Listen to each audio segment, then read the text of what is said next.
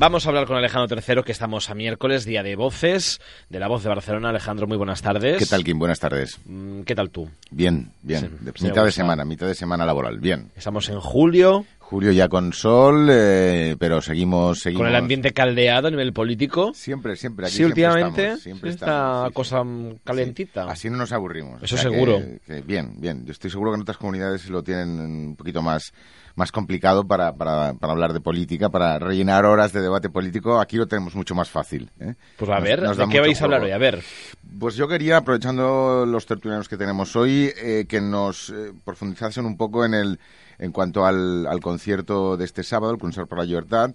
Eh, ¿Qué fuiste tú? Yo no estuve, yo no estuve. Debía haber ido, pero no estuve, no estuve. Así que como periodista tenía que haber estado allí, pero, pero yo, yo libré este fin de semana, digamos. No tenía, no tenía Guardia. trabajadas. Exacto.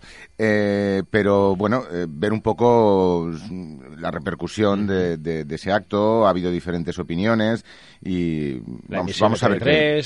la emisión de TV3, su tratamiento por parte un poco de todos los medios, lo que los partidos políticos... ¿En la tele lo viste tú después? Vi algunos trozos, vi algún trozo, vi algún trozo. Y ha habido algunas críticas respecto a algunos trozos, algunos, algunas participaciones. Creo que en el Telenoticias eh, la noticia duró 10 minutos del concierto. Sí, 11, 11 creo. 11. Mediacat los ha estado, lo ha estado Media.cat, ¿no? Que serían del grupo Ramón Barnil, se los estuvieron midiendo y 11 minutos le dedicaron en el telediario del sábado, más un poco que, que el resto de todas, todas las demás cadenas juntas, privadas y, incluso incluso alguna pública más eh, local no y bueno, bueno, hay muchos temas de lo que muchas conclusiones que se pueden sacar de ese concierto. Pues hoy las tratáis aquí en el, en el programa, en, el, en Voces, y nosotros volvemos a partir de la una, ¿de acuerdo? Muy bien, Kim, hasta luego.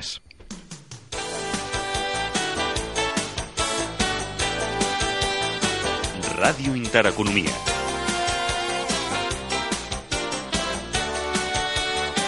Catalunya.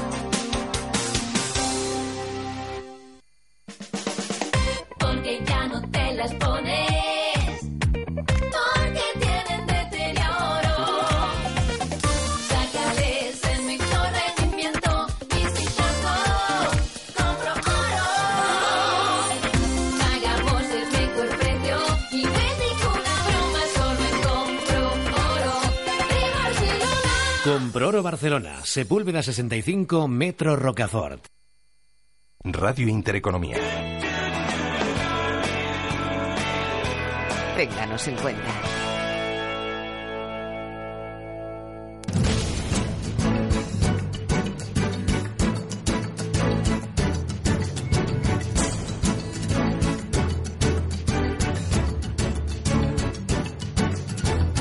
En Radio Intereconomía, Voces con Alejandro III.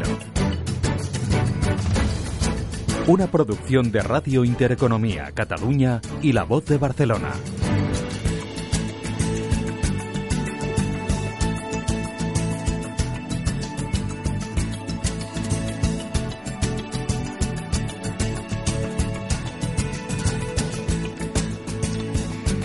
Las 12 y 15 del mediodía, las 12 y 15 de la tarde y empezamos el programa Voces, la tertulia de voces de este miércoles 3 de julio de 2013. Sin más preámbulo pasamos a presentar a los tertulianos que están eh, hoy con nosotros. Tenemos a Joan García, coordinador de Ciudadanos de Sabadell. Buen día, buenos días. Buenos días. También nos acompaña Nito Foncuberta, vicepresidente de Foro España Hoy. Buen día, buenos días. Buen día y Jordi Fité, eh, dirigente de Cercle Català de Negocis. Buen día, buenos días. buen día, eh, quería que me hicieseis una primera valoración del, concierto por la libertad, del concierto por la libertad de este sábado. 80.000, 90.000 personas, prácticamente llenaron el UCAM, según algunas algunas crónicas dicen que sí, que, que, faltaron entradas, según otras eh, prácticamente. en cualquier caso es muchísima gente. Mm, eh, algunos hablan de que el concierto era originalmente para pedir referéndum independentista, otros dicen que em, la gente de lo que iba es a pedir la independencia directamente. Ha habido mucho debate en torno a este tema. ¿Qué opináis vosotros? ¿Qué valoración hacéis eh, de, este, de este tema? Bueno, como Nito, le veo que se lanza el micrófono. No, no, no, no, no, una, un, eh, preámbulo, preámbulo desde el punto de vista artístico, cultural, ¿no? Cultural, musical, ¿no? a ver, lo digo francamente, si, si esta es la oferta eh, cultural musical que nos propone la independencia, pues eh, desde luego es un motivo más para que yo me dé de baja de la independencia. Un motivo más, porque vamos, lo encontré absolutamente eh, casposo. Hombre, hubo un momento que me divirtió ver la Orquesta Eléctrica Dharma, a la que yo había ido a conciertos suyos y me encantaba el rock sinfónico. Pero claro, es que tienen la edad de mi padre y yo tengo cincuenta y pico años. Eh, lo encontré francamente un poco, eh, a nivel musical, eh, bastante, digamos, casposo, ¿no? Casposo y antiguo, no sé, creo que, que podía haber sido, ya dado el título de Concierto por la Libertad, pues podía haber sido, no sé, ahí tenemos ahora pues actores, músicos, grupos actuales aquí que parece ser que tampoco quisieron, no quisieron, algunos fueron invitados y dijeron que, que no, porque les sonaba esto de la libertad algo raro, ¿no? Como uno de ellos me comentó, me comentó ayer concretamente, me comentó que, que bueno, que, que lo rechazó la invitación porque preguntó si es que estábamos invadidos por alguien, ¿no? Que teníamos que pedir la libertad como si estuviéramos oprimidos. Eh, me da la, bueno, por, por, contrastar un poco, me da la sensación que Jordi Jordi Fite no estará de acuerdo exactamente con esta con este planteamiento de, de, de Nito Foncuberta. No, no, no, no, no. a mi fa molt, estic molt content de que la principal retret o la principal crítica sigui amb l'àmbit artístic. Contra gustos no tinc res a dir. Si a vostè no li ha agradat, uf, eh, em sembla fantàstic. És subjectiu. No, no, no, no estic totalment d'acord. Tothom li pot agradar el que li, el que li agradi, a més més. No pot fer res contra això allà hi havia gent que anava potser per motius estadístics, però jo crec que la majoria no anava per aquesta raó. No me digas. Sí, tant que no. No, bueno, estoy, yo estoy de acuerdo, digo que la, la, gente no iba por no iba a un concierto, iba a un meeting. Ahí está el problema.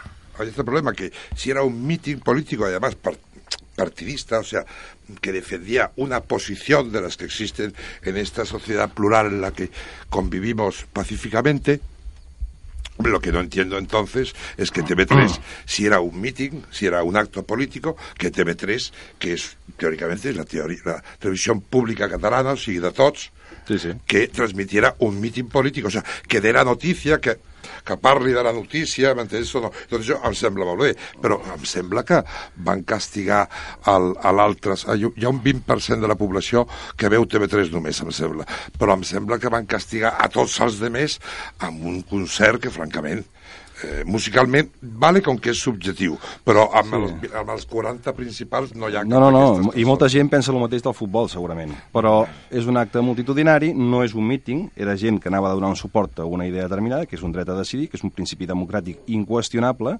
i, per tant, l'únic que feia TV3 era informar d'un ressò social. Ya está, ¿eh? es tan senzill com això. Partiendo un poco... Joan García. Partiendo un poco de la, de la valoración artística que ha hecho Nito, que me parece correcta y, adecuada y a la que yo me sumo, eh, pero bueno, al fin y al cabo es una subjetividad que todos tenemos que, que aceptar. Yo creo que, que, aquello no era más que, o fue, no fue más que un episodio de, de la creación de ese imaginario, digamos, eh, que estáis mm, cada día construyendo, que es eh, el, de, el, de, el, de, un futuro o de una, o de una realidad que, que se aleja, creemos, o una supuesta realidad que se aleja, creemos mucho de, de la, de la, que, de la que luego ves en, en la calle, ¿no? Y, en la que se ven en, en, las encuestas que hace el propio CEO, por ejemplo. ¿Qué es lo que realmente le importa a, a mucha o a gran parte de, la, de, la, de los ciudadanos de Cataluña? Al fin y al cabo, se crea, se crea un imaginario y un imaginario que, que tiene que, que, que tiene que recorrer tanto el pasado como el presente como, como el futuro ¿no? de, de, nuestra sociedad y esto no era más que un acto, un episodio de, de esa, de esa construcción ¿no? y, lo que realmente desde Ciudadanos pues no entendemos es la, la dedicación que, que los recursos públicos que son al fin y al cabo los medios de comunicación como TV3 pues han, han dedicado y dedican continuamente a ello al fin y al cabo también se entiende dentro de esa construcción de imaginarios, ¿no? Porque TV3 es una herramienta más para la construcción de ese imaginario, con lo cual, con una herramienta construyes el imaginario y esto, el concierto del viernes no es más que, que un acto de escaso, de escaso valor eh, artístico, vamos. Eh, se nos une también a la tertulia David Viñals, que estaba, que estaba llegando, dirigente de Reagrupament. Buen día, David. Buen día. Eh, ¿Qué opinas tú? ¿Qué, qué, conclusió saques del, del concert per del concert del, del sábado? Si el problema està amb la retransmissió de TV3, És aquest el problema? Sí, sí, sí. sí la, és a dir, si, des, si veiem... Home, la... Més que la retransmissió, o sigui, que es posin mitjans públics de tots no, no a l'abast d'una ideologia concreta i d'una proposta política Va. concreta. Eh, els mitjans públics no es van posar. I TV3 el que va fer és retransmetre un acte que creia que era d'interès general, com va demostrar després l'audiència. No? Però qui genera, qui genera l'interès general? Deixa'm acabar. És a dir, TV3 va superar, va doblar la seva... Ja és líder d'audiència a Catalunya, va doblar la seva, la seva audiència, diguéssim, amb aquest concert i va triplicar totes les altres cadenes. Per tant, des d'una perspectiva de, entre cometes, servei on, o podríem dir, o negoci, perquè TV3 també hauria cobrar per publicitat, per tant, fins i tot es podria veure aquí qui va tenir, si va tenir ingressos o no per retransmetre aquest, aquest, aquest concert. Eh? Però això no es pot dir jo penso, i aquí jo crec que, que Ciutadans s'equivoca totalment, perquè més no és cert, això no és posar recursos públics. Home, sí, no, són, no. són recursos no, perquè, públics. Perquè aleshores... Qui paga TV3? Ho paguem tots. No, però TV3, TV3 diu, això és d'interès i després ho demostra l'audiència. No, TV3 no? diu, això és interès i jo diré que és realment el que és interès. Bueno, però aleshores, no interès. Al final... si ens posem així, si ens posem així, quan Televisió Espanyola retransmet el Dia de les Forces Armades, també és un acte polític. O, les, o els casaments de les infantes. O, o sigui, clar, sempre hi haurà un sector de gent que no li agradarà que busque trobarà un, una connotació Però... política a una retransmissió d'un acte en concret. El que és evident es que 90.000, perdona, ¿eh? Ha sido feo lo de los ejemplos que has puesto, ¿eh? Sí. Porque no, que yo sepa, ni, las, ni, las, ni el ejército ni la monarquía representan una ideología concreta. Home, un partit polític el, concret. No, un partit no. I és que el concert tampoc representa un partit polític concret. De la mateixa manera que la monarquia o la mateixa manera que el Dia de les Forces Armades representen una o, o diguéssim o, o formen part d'una forma de, de veure l'estat espanyol que 90.000 catalans vagin a un concert reclamant el, el dret a l'autodeterminació és, primer, és transversal, perquè hi havia de molts partits, i home, es pot trobar la mateixa connotació política que home. promoure la monarquia. Jo crec, David, que...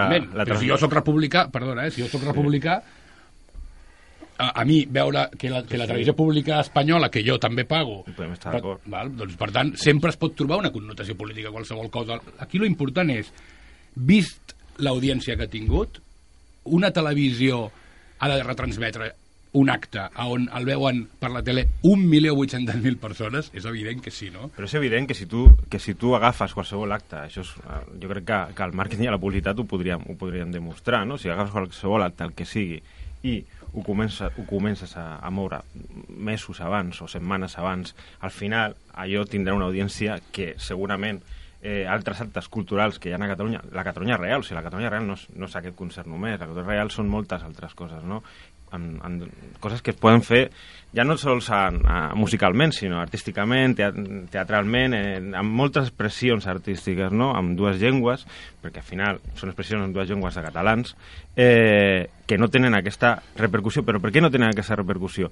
perquè realment hi ha algú, o sigui, hi ha una corporació que no vol que tinguin aquesta repercussió, i això és evident. I qui no vulgui veure això, que jo ho entenc i ho respecto, és perquè no vol veure la realitat i qui no vol veure la realitat és perquè té una altra realitat, que a mi m'agrada molt comparar-la amb aquella pel·lícula que es deia Matrix, no? Bueno, compte a veure qui viu a Matrix. Eh? Per, per, permitidme... Això ho veurem d'aquí. Bueno, d'aquí poc veurem a veure qui per, està vivint a Matrix. Permitidme una qüestió. Eh, eh, se suele hablar, sobre todo los, los promotores de, de, lo que se llama el proceso mm, para el derecho a decidir, mm, eh, suelen hablar de que eh, no tiene que ver exactamente derecho a decidir con independencia, sino que independencia sería una de las posibles consecuencias del derecho a decidir, pero que otra podría ser eh, la no independencia. Eh, sin embargo, en casi todos los actos promovidos por los promotores, valga la redundancia, ¿no? de este su supuesto perdó derecho... incís, perdó incís. Quan parles de promotors del dret a decidir, estàs parlant de la societat civil en general? Hablo en, en general de las... Estàs parlant de 7 milions de persones? Hablo en general de las entidades que suelen eh, aparecer en los medios... Que són un, formades per persones de la sí, societat sí. civil i que, per tant, societat responen... civil subvencionada catalana. Perdona, sí, sí, sí, digo, per qui parles? No, clar, per què ho diu? Òmnium... No, no Òmnium ha renunciat... No, Òmnium, que, que sapigueu tots que ha renunciat a la subvenció Bueno, per tant, no ha estat, no ha estat subvencionada. Això no. No, no, no, és que no, no, anem, si, si acusem, posem dades. Fa 30 anys sent subvencionada. Yo, yo, yo, bueno, está bien, está bien que, se, que ahora se lave el, el el, el, tema de Omnium, con, que ha renunciado a las subvenciones, a dos subvenciones, creo, este año. Sí, directas, no a todas, no a todas. Directas. Bueno, está bien, por, me parece muy bien. Me parece que es un buen camino, me parece un buen camino que dejemos de, de, subvencionar y que la sociedad civil deje de vivir de la subvención. Está bien, está bien. Ahora, eh, tiene razón eh, Joan García cuando dice que eh, Omnium, como, como tantas otras eh, asociaciones de todo tipo, también que, proponen, que promueven la independencia o que promueven eh, una parte de la cultura catalana, que es, que es la que se habla y escribe en catalán, solo esa, bueno, pues me parece muy bien que dejen de ser subvencionadas todas. Es, es un buen camino, acabar con la cultura de la subvención. Estoy de acuerdo, i això aquí inclouria jo, per exemple, associacions com les FAES o com l'Institut Cervantes o com totes aquestes. A ver, no, això, aquí, no, aquí no les critiquem. Las fundaciones de los partidos políticos no, no reben, han dejado no reben, de ser subvencionadas. No reben ¿eh? res, no? Las. No, no, que no han dejado de ser subvencionadas. La de Esquerra, la del PSC, la de CIU, por parte del Parlamento, por parte del Hablamos Estado, de las subvenciones, las subven hablamos de las subvenciones oficiales. ¿no? Oh, son subvenciones oficiales. Las no oficiales. No, no esto es, es otra cosa. Subvencionar eh, vía, pues, digo, de las fundaciones la de prensa, ¿no? En la prensa que se la subvenciona directa e indirectamente. Uh -huh. jo, jo aquí el que, el que veig que l'unionisme parla molt, molt lleugerament o critica molt lleugerament de les subvencions que tenen algunes entitats catalanes que promouen el català i, i segons tu dius, i només el català, i en canvi obvieu totes les subvencions a Institut Cervantes i totes les subvencions a entitats espanyoles que promouen l'espanyol i només l'espanyol. Això no és cert. Ah, no? De Cervantes ah, no. promou també promou altres català, llengües. Molt, no, promou sí, altres... sí. I tant. Conegut, perdona, conegut perdona. per tothom. Va, el, sisplau. no, no, el Cervantes té programes de, de llengües espanyoles, com el català o el gallec, a diversos països del món. Sí, o sigui, sí. m'informaria abans sí, de parlar. Sí, sí, sí. Aleshores, jo, jo penso... A veure, aquí, aquí el que es tracta, al final, és que des de la perspectiva de molts catalans i cada vegada més catalans, les, les nostres associacions i els nostres partits polítics, perquè al final, perdoneu un incís, uh -huh. els partits polítics que estan al govern han estat escollits per una majoria de la gent. Uh -huh. A, a mi m'estranyaria molt que un partit polític, quan arriba al govern, apliqui un altre programa que el que va dir en campanya. Per tant, si Convergència i Esquerra van dir que farien això, el lògic és que ho facin. Aleshores no pots dir, es presenten les eleccions amb un programa d'independència, dret a decidir, digueu-li com vulgueu. Guanyen, l'apliquen i aleshores critiqueu que s'està aplicant el programa. Bueno, Home, no, no, critic, guanyat. no critiquem, no critiquem que, que estiguin aplicant un programa en el qual, el qual supo, suposadament, bueno, de fet, eh, han defensat una, una campanya, tot i que han defensat altres coses, eh, altres programes de govern que no estan aplicant, no? Però no critiquem això, critiquem el fet, el fet real, o sigui, el fet de, de, voler, de voler sortir d'una crisi econòmica, que és el primer problema que tenim a Catalunya i que tenen els catalans, i que això ho diu el CEO i diuen totes les enquestes oficials i no oficials, bueno, i es veu al carrer, només s'ha d'anar una, al carrer i, i ho veu, i que això es vulgui solventar amb, amb una confrontació que està creada que està creada des d'un, diguéssim, un bloc sobiranista, un bloc sobiranista que ha entrat en un camí que comença a no, a no tenir sortida per alguns d'ells. Això, això, Això no t'ho discutiré. Vale? Eh, no podem continuar amb, aquest, amb, aquest, amb aquesta situació, no? De, de, tirem endavant, perquè això és la, aquesta és la sortida, sortim de la crisi d'aquesta manera, d'aquesta manera no sortim de la crisi, és evident, perquè al final tenim, mm, tenim un, un final no? de, de, de camí, i jo mm, penso que, que els catalans no mereixen aquesta situació. Cap però ara, manera. ara hem centrat la discussió. És a dir, tu, Ciutadans, sí. i, i tu, tu dius, el que estàs dient és, catalans, la majoria us heu equivocat. La majoria heu votat a uns partits i, es, i la majoria esteu iniciant un procés que no, No és... pensem- O sigui, tu estàs dient que vivim a Matrix... No, home, ja ho sé que no, però, per, perquè, perquè el vostre Respectem. llenguatge no quadra... Ara tu acabes de dir una cosa i ara ja ens podríem començar a entendre. Perquè el vostre llenguatge no quadra amb la realitat. És a dir, vosaltres seguiu dient que l'independentisme, que és una minoria absolutament despreciable, està segrestant tot un país, quan, quan és, és... Evidentment no és així. Per tant, si reconeixem que la majoria dels catalans han iniciat un procés, a partir d'aquí podem començar a parlar si el procés és bo, dolent, tot el que tu vulguis.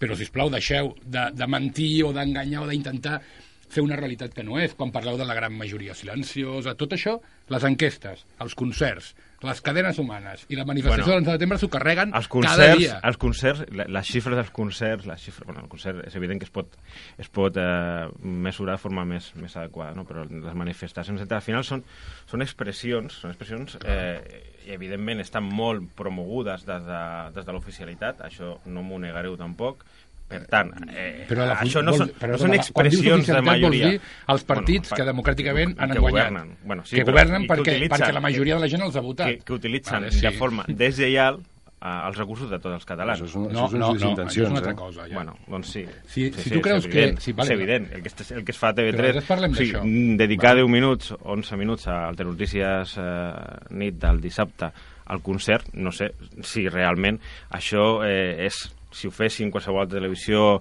eh, pública de- de- d'altres parts de- d'Espanya, què pensaríeu? Quina valoració faríeu Algú de la taula ha calculat alguna vegada els minuts que ha dedicat la TV1, per exemple, a la Roja? Home, jo no És un exemple, eh? I al Barça... Barça? És que, clar, O és, el Barça, és que al final, al final... No, però Pero no, la no estem roja- parlant La d'això. roja no es una opción política, vamos a ver. Exacto, sí. la, Por mí la sí, roja, eh. I La tant, i roja que sí. la, la No, no, Selección és que estem- Nacional Española Yo sobre La Roja, déjame un comentario, que fue una afirmación de, de Piqué el otro día. La Roja no es obligatoria. En La Roja, que llamáis, en la selección española, tendría que jugar solamente aquel que se siente español, como Piqué, que afirmó esto el otro día. Eh, lo demás, oye, si, si alguien no se siente... No, no es obligatorio sentirse español, ni catalán, ni nada. Ni nada, Eh, exacto. eh, eh, Oye, vosotros, yo, yo respeto totalmente las posiciones, especialmente las de partidos como, como Reagrupament y Esquerra, porque siempre han venido de cara. Todos mis respetos. Ellos quieren la independencia porque no se sienten españoles y se sienten catalanes. Perfecto, ningún problema. Ahora, las encuestas, que cuando habláis de las encuestas, hombre, son complicadas de interpretar, ¿eh? Pero lo que dicen claramente es que la inmensa mayoría a la que tú te refieres de los ciudadanos que vivimos en este trozo de España se sienten se sienten en distinta propor- proporción, pero españoles y catalanes. Correcto. Y ahí yo os voy a dar la razón en una cosa.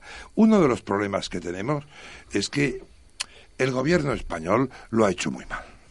En esto yo coincido con vosotros. Lo ha hecho muy mal, entre otras cosas, porque no ha sabido crear una, una idea ilusionante de España. Y vosotros, pues el Estás tema de hablando las del imaginario que hablaba García hace un momento. Estoy hablando... No No, no, construir yo, un yo imaginario. hablo por No, no, mismo. no, no. Yo hablo por mí mismo. Cuando no es por un lado es construir un imaginario, cuando es otro es crear ilusión. No, creo No, que no. es diferente. Una cosa es el imaginario, el imaginario es No aquello que se genera en base, en caso, bueno, si hablamos de, de la historia, en base a una serie de leyendas y mitos que muchas veces no son reales. Es decir, y esto podríamos entrar a discutir, pues sería muy largo, ¿no? Claro. Cuando hablamos, cuando yo por lo menos cuando hablo de un futuro, hablo de, de un proyecto, de un proyecto. O sea, eh, Ciudadanos lo que defiende es un proyecto para Cataluña y para España, un proyecto de convivencia, de estabilidad y un proyecto de progreso.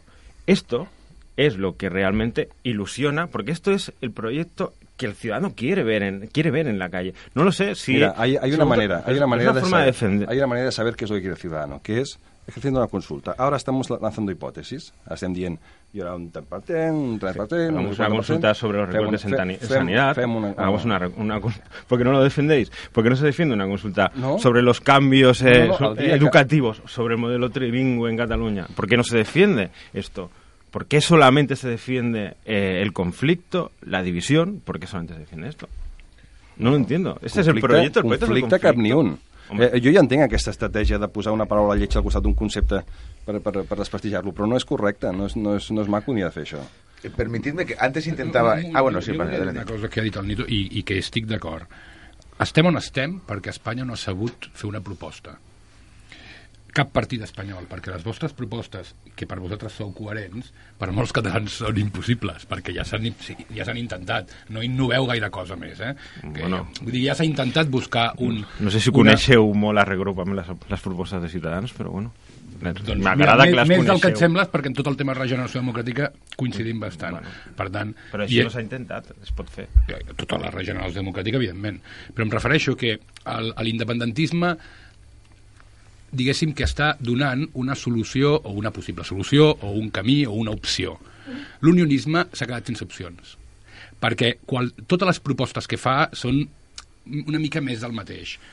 No hi ha realment una proposta, no existeix una proposta d'Espanya, del govern espanyol o de l'unionisme cap a Catalunya. La única propuesta que hay es, això no, això no, això no, això no. Bueno, esto, esto, yo creo que esto no es cierto, ¿eh? Yo creo que estás exagerando. O sea, sí que existe, yo me estaba refiriendo, sí que existen propuestas y existen marcos de convivencia, marcos para expresar y para negociar, existen ámbitos en los cuales, a ver, eh, eh, los, eh, los, los, los el, el poder político, por ejemplo, que se ha cedido a las comunidades autónomas, pues bueno, se está utilizando en algunas ocasiones para mejorar la calidad de vida de los ciudadanos y en otras ocasiones se está com es diu en català, malbaratant. És una paraula que m'agrada molt. Eh, S'està malbaratant. Segurament, perdona, segurament a Catalunya passen les dues coses, eh? Jo no, Però jo no, et parlo, jo no et parlo de Catalunya només, jo et parlo en general del sistema autonòmic que té un origen, un origen amb una transició que, bueno, que es va fer, es va tancar malament, diguem-ne. Es va tancar malament en diferents punts, no? Amb l'aspecte judicial, amb l'aspecte també de l'organització del, del, del territori, de l'Estat, i llavors ara estem pagant uns errors. Jo crec que aquests errors es poden solventar sense cap mena, xerrant i sense tindre que trencar res, que és un marc de convivència que jo crec que és diguem-ne, encara que vulguis, això que, que es diu de la democràcia, eh, és el menys dolent dels sistemes. Pues jo crec que aquest sistema, el que ens hem dotat, és el menys dolent dels sistemes. Per què? Perquè estem parlant, a veure, no d'avui, estamos hablando de hoy y de futuro. O sea, a mí, de verdad, eh, remontarme al siglo XV, al siglo tal cual, no me sirve para solucionar, pues no, pues no sé, por ejemplo, hoy salía que ha aumentado el 55% eh, el número de personas que están durmiendo en la calle. A mí lo que me interesa es esto. Vosotros lo solucionáis diciendo, no, es que si nosotros tuviéramos todos los recursos de todo... Claro, esto, eh, que es el, los independentistas economicistas, que son los que se han sumado a vuestra propuesta en los últimos años, yo creo que lo que necesitan es una información contrastada, plural y veraz. Y volviendo un poco al origen de la pregunta que nos decía Alejandro, a ver, yo, francamente, yo no veo TV3 dando una información contrastada y plural. Está, está claramente, claramente, hombre, se lo ha pedido incluso el presidente de la Generalitat. Sin los medios de comunicación, nuestro proyecto de soberanía no tiene futuro.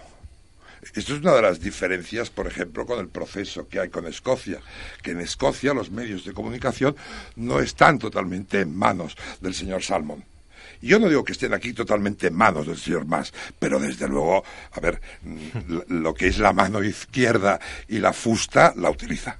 Sí, i jo, i jo, i a més a més, jo crec, jo et dono la raó amb això, però pensa una cosa, que des de la nostra perspectiva, gràcies a Déu, que podem utilitzar alguna cosa, perquè algun, alguns mitjans, perquè, és clar, la diferència de, de mitjans públics o no públics o privats que defensen l'unionisme i ara ho, ho portem a l'extrem, eh? o, o a l'espanyolisme, digueu-li com vulgueu, per, per quatre coses que nosaltres ens podem agafar precisament per poder contrastar, contrarrestar, i, i això és el cas de la llengua TV3.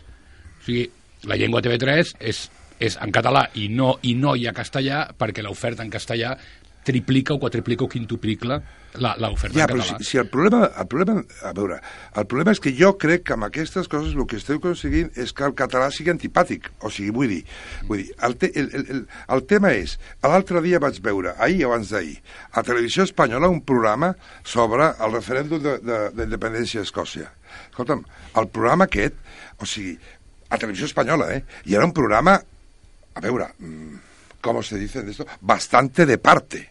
Bastante de parte, porque sería Salmon, pero no salía ningún representante del partido casi o de tercer nivel del Partido Conservador, del Partido Liberal o de, eh, eh, británico. ¿De acuerdo? O sea, esta, esta pluralidad, oye, en, en televisión española hay una desconexión después de los telediarios que es en catalán. O sea, vamos a ver, el, una cosa es favorecer, apoyar una lengua, promocionar una lengua. Me parece perfecto. Promocionar pues la literatura en catalán, promocionar. Otra cosa es imponer, no tiene nada que ver una cosa con la otra. Entonces, cuando se utilizan las lenguas, la cultura y tal cual, para crear un, un digamos, un proyecto político, es donde yo, que creo que la identidad se la tiene que buscar cada uno, pero esto ya sería una no, però aquí, està, aquí estem derivant, estic eh, derivant... Va mal, és quan empieza a haver problemes. No, estem, estem, hem agafat un tema que era el dret a decidir i ara l'estem derivant en temes culturals. quan aquí no estem imposant mm, absolutament res lingüístic. Hi va, gent, va haver gent que va parlar sí, en castellà dins del concert i amb altres idiomes. I, no va haver-hi cap problema, no hi va haver-hi cap problema. Home, va haver no, els van, el, el, el, el, el, van, el van escridassar, però bueno, a part Tu estàs assumint que era per la llengua? Bueno, o va, no, va ser l'única persona? No, no. Va, va ser l'única no, persona? Va ser de les poques. No era per la llengua. O potser hi no, havia, va ser, no va ser l'única persona que va parlar en castellà. Hi havia 80.000 no. raons diferents per descriar perquè hi havia o 90.000 raons doncs, diferents. Llavors no... no... Ramoncín tiene muchas... muchas... No, home, té, molts, té gent que li cau bé, gent que li cau malament, això és evident com tothom. Això, però això no ho hem de derivar, aquesta via eh, no hi ha hagut mai un, una, realment una imposició. Jo, per exemple, no vaig tenir l'ocasió d'aprendre la meva llengua en el col·legi. No la vaig tenir, és que no la vaig tenir. Sí. Va, ser, va ser així. Llavors, això sí que era una imposició. Bueno. Això sí que era una imposició. Sí, ara, ara bé. Ara, ara pot passar al contrari. No, senyor. El castellà. Perdona, amb, dues meus... hores, amb, dues hores, amb dues hores de castellà a, a la setmana, tu creus que es pot aprendre una llengua bé, adequadament? No és tu, just... Mira... tu t'agradaria que es fessin dues hores de llengua només, en, de, dues hores de, de català només a l'escola una eh, setmana? quantes hores es fan de català i quantes eh, de castellà i quantes d'anglès? No, no, o sigui, estic parlant en català i en castellà. No confonem de llengua catalana i de llengua castellana. Sí. Havíem... En, cast en castellà, a l'escola, a Catalunya, oficialment, tu, només sí. es fan dues hores, la, les de llengua castellana. La, els, els nanos normalment no aprenen una llengua en el col·legi, sinó l'aprenen molt abans. A veure, Mira, aquesta teoria, amb aquesta teoria és que és, és increïble, o sigui, com es pot tenir una escola de qualitat si defensem això? És a dir, és a dir o sigui, les llengües, com totes les mateixes, s'aprenen... És que estem tornant al tema lingüístic. No, no, però és que... I, i, i, estem, i, i estem... Ho has, ho has, no, ho has dit tu. Tú has no, reivindicado... Ho has dit tu, a mi m'és igual. No, a mí lo que me sabe mal es que, es que hay, hay posiciones que lo, que lo que contribuyen es hacer el catalán, y no me estoy refiriendo a la lengua, sino a todo, eh, antipático. Y esto es... A mí, a mí, a mí em sap molt de greu. Però torna, torna, tu, torna has partido, al dret a decidir. Tú has partido de una base que, que yo, a ver, comparto contigo. Sí, tú no pudiste estudiar en catalán y tenías derecho a estudiar pues en que catalán. Això ja. Això no, hombre, pero lo has traído a colación. No, a ver, yo soy de los que cree que no tiene que haber bueno, ja veig, que ja veig que l'interès està en la llengua i no amb el dret a decidir. Pero dame que, que, que haga una... una hombre, es que, que vosotros, es que al final el derecho a decidir se basa en la identidad y la piedra angular de toda esta construcción y de todo este negocio, no porque lo que es es un gran negocio, gira sobre la identidad con la lengua. O sea, identificar Cataluña, catalán, lengua. No, Esta especie de axioma que dices, home, permitidme una... Un, un segon, és que això sí que ho he de sí, respondre, sí. perquè és que això no és així. Bueno. Les enquestes, com tu molt m'has dit, de l'última enquesta del CEO és, és sorprenent, en aquest sentit. Perquè si tu mires l'enquesta, hi ha moltíssima gent que està a favor de la independència i se sent espanyola els que... economicistes. Bueno, bueno, però és que clar, aleshores, què, Són els on, on va? On, què passa amb l'independentisme? Per què ha fet, realment, per què hem sortit de les cavernes amb l'independentisme? Perquè ja no s'associa amb identitat, sinó amb benestar social. I aquesta és la gran diferència. Per tant, si una cosa ha fet bé l'independentisme és abandonar la història ja, però les coses i la no llengua. Ara, o blanco, negro, no, o nada. Ara, és evident, colores. És evident que la majoria dels independentistes seguim sent catalans parlant, emocionalment catalans, la majoria, sí. o, o, o els que portem o els que fem, diguéssim, el, tirem el procés, o fem actes, o fem eh, que portem la, la, el tren d'això, però hi ha moltíssima gent que votaria a favor de la independència sentint-se espanyola, perquè, perquè considera que una, no, una nova administració aquí ella es pot sentir espanyola perquè avui en dia tu pots ser espanyol i viure on, on vulguis i més d'Europa. Per tant, aquí es fa una administració nova amb un recurs, amb millors recursos, etc. Per tant, no, jo no vull relacionar independència ni amb llengua, ni amb història, ni amb nació. També s'havia de veure com... No vull, i, i crec que com, en general... No com es fan les enquestes? A veure, eh? és que mai ha estat així, eh? Estats Units no es va independitzar per una qüestió lingüística.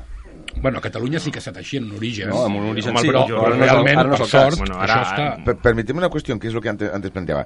Eh, lo que decía, los promotores del, del, del llamado derecho a decidir, de la posibilidad de hacer un referendo independentista, eh, suelen en sus actos al menos eh, presentarlos como, como eso, como, como actos en favor de, no de la independencia, sino de la, de la posibilidad de elegir el futuro político de Cataluña, el derecho a decidir y tal. Sin embargo, si nos fijamos eh, en eh, la mayoría de los actos, por decir, yo no he encontrado ninguno que no fuera así, y el del sábado fue otro, otro, otro caso también eh, similar, los actos que, que mm, suelen promover las principales entidades eh, que promueven, ¿no? otra vez de nuevo la redundancia, este derecho a decidir, resulta que se convierten en actos en favor de la independencia, no en favor del derecho a decidir. Es decir, lo que se oía, no, yo no, no oí entero el, el, el, concierto, pero lo que sí que se solía oír es independencia, se solían ver muchas banderas independentistas, cuando si fuese un acto eh, en favor del derecho a decidir, lo normal es que se hubiesen visto banderas esteladas, banderas catalanas e incluso banderas de España. Y incluso que hubiese gente que hubiese gritado independencia, pero otros que hubiesen gritado eh, viva España o federalismo, etcétera. Es decir, o, por lo menos, bueno, soy el típico grito del de independencia, pero yo, yo esperaba que sí, eso sí, sí, sí, de, de, això, això derecho a decidir, és el no, que jo esperava no, no, no, que s'oiés. Però, però això, això té molta... Això, mira, li tinc que donar la, la raó en font coberta. Um, aquesta, aquesta antipatia que ha generat el negar. Quin problema hi ha en decidir? Quin problema hi ha en fer una consulta? Llavors, aquesta mateixa negació... Home, ja, jo crec que hi ha bastants de problemes, ja, ja genera no? Una, una, Perquè una si no ja, ja, ja s'hauria no, fet... Deixa't acabar. Va, perdona, perdona, perdona. Em sembla correcte. Sí, no, no, correcte. Sí, correcte. No? Doncs, eh, de la mateixa manera, jo penso que el fet de sistemàticament negar aquest dret doncs genera antipaties, antipaties. És que és així, és, és una llei natural. Ya, pero es que estás, estás hablando de derechos. A ver, eh, yo, yo esto del el, el decidir como un anhelo, como, como una aspiración, me parece muy bien, pero en el momento que hablamos de, de, de un tema jurídico, derecho, es una palabra jurídica, el derecho. A ver, no existe ningún derecho que ampare la pretensión de que se haga un referéndum. O sea, legalmente no existe podemos discutir, pero no está amparado aquí. Se puede buscar antecedentes, si quieres, en Groenlandia y que una vez en África hubo una tribu que se segregó de los otros. Bueno, me parece muy bien todo esto, pero no, esto no, no, no, no tiene una base. Aparte, es que el problema, de verdad, de verdad, es que, a ver, yo el, problema lo veo porque eh, es, es si es bueno o es malo. Oye, a mí, francamente, si demostráis que realmente eh, es un problema solo administrativo y que está mal solucionado y tal y cual, y que eh, nos están robando, y que si, realmente si lo demostráis, pero a ver, yo día a día lo que veo es que, a ver, lo que es los que, principalmente los que me están robando, están en la calle de al lado, no están en, otra comunidad autónoma. En la diagonal. No, no, o sea, es que, el raonament, y después, el y después, la utilización que hacéis, ahora parece ser que Montoro va, va está haciendo, va a hacer públicas para, para, balanzas. las balanzas, unas balanzas fiscales. Bueno, claro, sabéis que hay varios métodos, ¿no? Hay dos métodos básicamente con sus, con sus, digamos, con sus complementarios y sus especificidades que los pueden convertir, como si dijéramos, en cuatro métodos para justificarlos, para, para establecerlas, ¿no? A ver, eh, vamos a ver qué es lo que ocurre, porque, eh, francamente, yo he oído em, posiciones del, del, del Instituto de Estudios Económicos y Financieros, incluso del Círculo de Economía, eh, del cercle d'economia, la cual que, a ver, los números que le salen mm, son una ruina, ¿eh? O sea, el crecimiento del independentismo, no, de la sensación de independentismo o de ese anhelo, eh, no ha venido por la parte emocional, ha venido un poco por la parte emocional, porque, a ver, quieras o no, pero el principal, cuando hablas de que hay personas que se sienten más españolas y catalanas, pero que pueden estar por la independencia, es porque realmente la información que tienen de las consecuencias económicas es que es positiva, cuando es, es una auténtica ruina. Porque a, los, a los emocionales, a los emocionales, yo de verdad que los respeto mucho, pero, pero es que, a ver, es que hay una cosa que es que estamos en un mundo globalizado, o sea, estamos en Europa, estamos en eso, y vosotros tenéis claro me imagino que a estas alturas, porque los dirigentes de vuestros partidos y vuestros, lo han reconocido, tenéis claro que, que es muy mal negocio. ¿Por qué? Porque es que ipso facto estaremos fuera del euro, estaremos fuera de la Unión Europea. Bueno, pero es que no podemos estar de acuerdo con eso, ben bé. Home, no, pero si vosotros mismos lo habéis reconocido. No, no, pero fuera de la Unión Europea ja ho estem ara, com a Catalunya. Com que estem fora de la Unió Europea? El català és oficial a Europa? No. Algun... El català oficial a Europa? Europa no, clar que no. Ningú. Quins representants tenim a Europa? Però està reconegut. Ja però està reconegut. Però què vols, que sigui oficial? No, no, no tu tenim que el català, encara, Catalunya, que, encara que Catalunya teniu, fos independent... a Catalunya. Tu creus que encara que Catalunya fos independent el català seria oficial a Europa? Si vols el maltès. No, home, no, que no és veritat. Si, si Catalunya fos de la Unió Europea, sí? Però, home, no.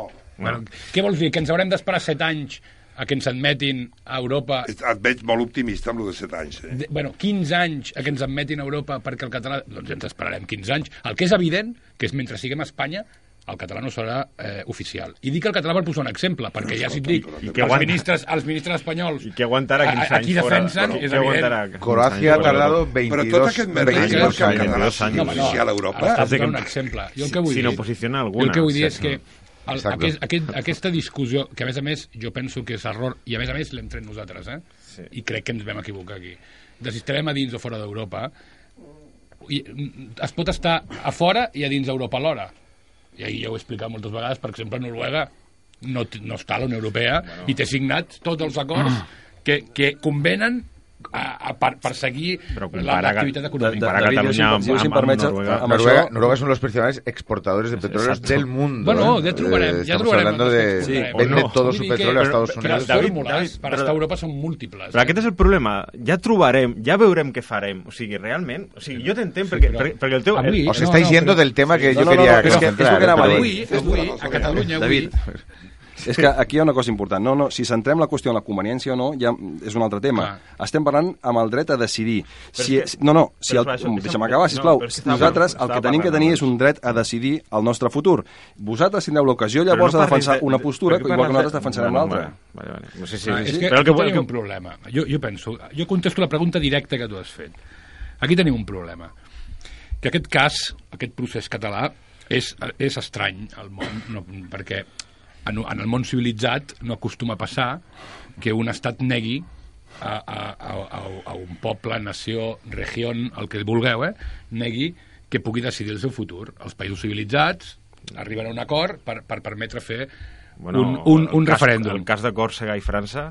Bueno, és que, bueno... França no és un país civilizat. No, no, però hem de veure Còrsega... No quina- és un país civilitzat, França, Bueno, no? Segons no com, ho és molt com, Sí. com Espanya. Em fa, em la molt finta que hi ha més partidaris de la independència de Còrsega dins del territori eh, continental que no pas... a- Però bueno, això és una altra això és una altra història. Si a Còrsega, si a Còrsega es, es, es, es, es crea realment un moviment social com el català, doncs ho veurem. Però, en tot cas, el que jo vull dir és, aleshores, què passa aquí? Què, què, què, què té Escòcia o, o el Quebec? Que com el problema del dret a decidir està solventat, aleshores la, la discussió pot ser plural, perquè tothom hi posa arguments pel sí a la independència i pel no. Ni, ningú està di... Ningú vol, fa campanya pel dret a decidir, perquè ja està negociat. A quin problema tenim els catalans? Que els que no voleu la independència no jugueu. Bueno, problemes catalans no en tenim cap, però la vostra visió del procés és per culpa que no voleu jugar. Perquè si el, els unionistes juguéssiu al procés, diguéssiu d'acord, el referèndum es farà i ara nosaltres omplirem el Camp Nou amb banderes espanyoles. Aleshores, el no voler jugar per, per intentar desprestigiar el procés i que no acabi bé, perquè aquesta és l'opció bona per a Espanya, l'opció bona no, és, és no jugar perquè, perquè aquests tios se la fotin. Aleshores, clar, com no jugueu, lògicament, els- l'únics que acabem jugant la partida... Els- comenzar, els- no, yo- para, yo- para, para- como- para comenzar, un momento. Yo venga, siempre, al- algo, algo- un pequeño apunte sobre lo que, lo que habéis comentado. Es decir, el derecho a decidir, el derecho a decidir es un eufemismo, o sea, para empezar. Por eso, en el Camp Nou, el sábado, pues nadie defendía, nadie gritaba derecho a decidir. Es un eufemismo. dere- derecho a decidir, Y Porque rima, porque rima, rima bastante mal y digamos que artísticamente es de nivel muy bajo. Pero sí. bueno. Eh, el tema es que, como es un eufemismo, pues eh, evidentemente quienes no creemos, no creemos en la independencia, ni creemos en, en la división, no creemos en la unión, tú nos llamas unionistas, no hace falta, simplemente creemos en, en, en- en seguir siendo catalanes, españoles y europeos, ¿no? Pues eh, ¿Cómo es es lo que defendemos, es lo que sentimos. Mejor unidos, mejor mejor unidos, unidos, exacto, mejor- algo sencillo. Mejor unidos son unionistas. Bueno, sí, no, pero bueno, Sí, mejor que no voy a entrar en el léxico, que tampoco importa. Bueno, però Sí, unir- lo defendemos, sí, unir sí, o desunir, Sí, sí, fet defensem, defensem no... un defensem, no, defensem el valor de la Unió, o sigui Sí, que cap problema amb això. Eh, como es un eufemismo, porque es un eufemismo, evidentemente ya el proceso, no es que el, el supuesto proceso ya nace eh, totalmente, pues bueno, eh, con un objetivo claro. Y cuando ya nace con ese objetivo claro, porque así se hizo una campaña, así, no, no se hizo una campaña realmente para el derecho a decidir una campaña. Cuando hablo de la campaña, hablo de la campaña electoral del 2012. No se hizo hablando del derecho a decidir realmente, se hablaba de la clar, independencia. que per Evidentemente, no puedes pedir que partidos que no defienden la independencia se sumen. Bueno, alguno se suma porque va y viene, ¿no? Como el PSC. Pues no saben dónde están, o no saben de dónde viven, ni dónde vienen, ni, dónde han caído. Pero, pero al fin y al cabo, el resto de partidos que no defendemos esos valores, porque tenemos otros, ya os he dicho antes, el valor de, de la convivencia, el valor del progreso, el valor de la estabilidad, estos valores que defendemos desde Ciudadanos nosotros realmente eh, están, para nosotros, están totalmente contrapuestos a los que defendéis, a los que defendéis algunos que utilizáis eufemismos como de este tipo, ¿no? Evidentemente no nos vamos a sumar, no nos puedes pedir que nos sumemos, porque lo que queréis simplemente es legitimar, legitimar un proceso que ya está decidido. y te voy a poner un ejemplo. no, no, pero lo del Camp Nou, lo del Camp Nou. Decías, no, es que os dejaríamos el Camp Nou para que pusierais ahí banderas españolas y tal. Bueno, ya pidió la Federación Española de Fútbol que se dejara al, Fútbol Barcelona que les dejara el Camp Nou para hacer un partido de fútbol no hace mucho y se negó. Es decir, ahí está, ahí està la, el sesgo. Va, clar, el Barça, el Barça, no, el Barça no, té res a veure ara amb... amb la... Ah, no, home, no, home, evidentment... Evidentment, té la seva expressió. O sigui, que, ah, bueno, no, em parleu, no em parleu d'alternància. Això no m'ho creu, cosa... no m'ho creu un, soci... un, un, No, no, si m'ho crec, que eh? no hagués deixat el, el... Però, a veure, el Salmon, quan es va presentar a les eleccions per fer el referèndum, uh mhm. -huh. vol la independència. El Mas, quan es va presentar a les eleccions per fer el referèndum, vol la independència, ho va dir. Per tant, el procés és un procés cap a la independència i l'eina és la, la, el referèndum. Però Què passa? Que com l'eina com l'eina no ens la deixen utilitzar, mm. el procés es transforma en una reivindicació de l'eina. Pero, también pero sería, el procés es per la independència. Pregunto, también, clar, és evident, ¿no? Pero también sería legítimo que, que dentro de este, este proceso, este juego, esta negociación o esta estrategia, eh, entenderías que sea legítimo los que defienden eh, digamos, que no haya ni siquiera referendo para evitar el riesgo de, de ah, que bueno, pueda haver la independència. No, no, no, és l'estratègia perfecta. Claro. Jo et dic, jo de totes maneres, perdó, jo et dic una estratègia molt millor, eh?